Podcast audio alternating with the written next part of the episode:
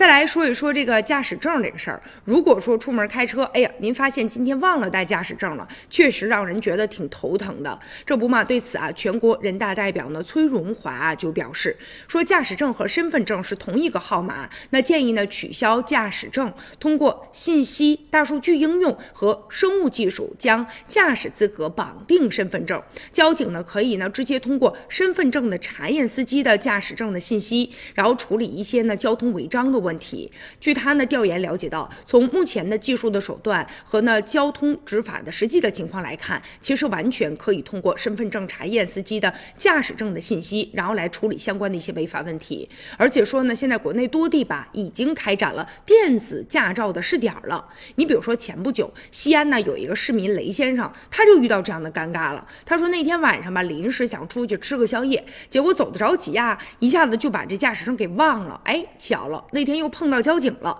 结果这下又被罚了，也。被扣了分了。他说呢，现在你说互联网多发达呀，真的希望能够赶快的来推广这种电子驾照，就可以避免这种尴尬的情况了。那么现在随着全面信息化建设的快速的呃加快哈，现在越来越多的领域都在使用这个电子证件。你比如说从虚拟的校园卡，一直到呢电子社保卡等等，这个技术都在不断的完善当中。因为啊，这个大大小小的这种证，你说咱万一要是丢了、忘了什么的啊。确实也不方便，所以从实际来看，如果啊能够将这个驾驶资格绑定到身份证，好处还真的是挺多的。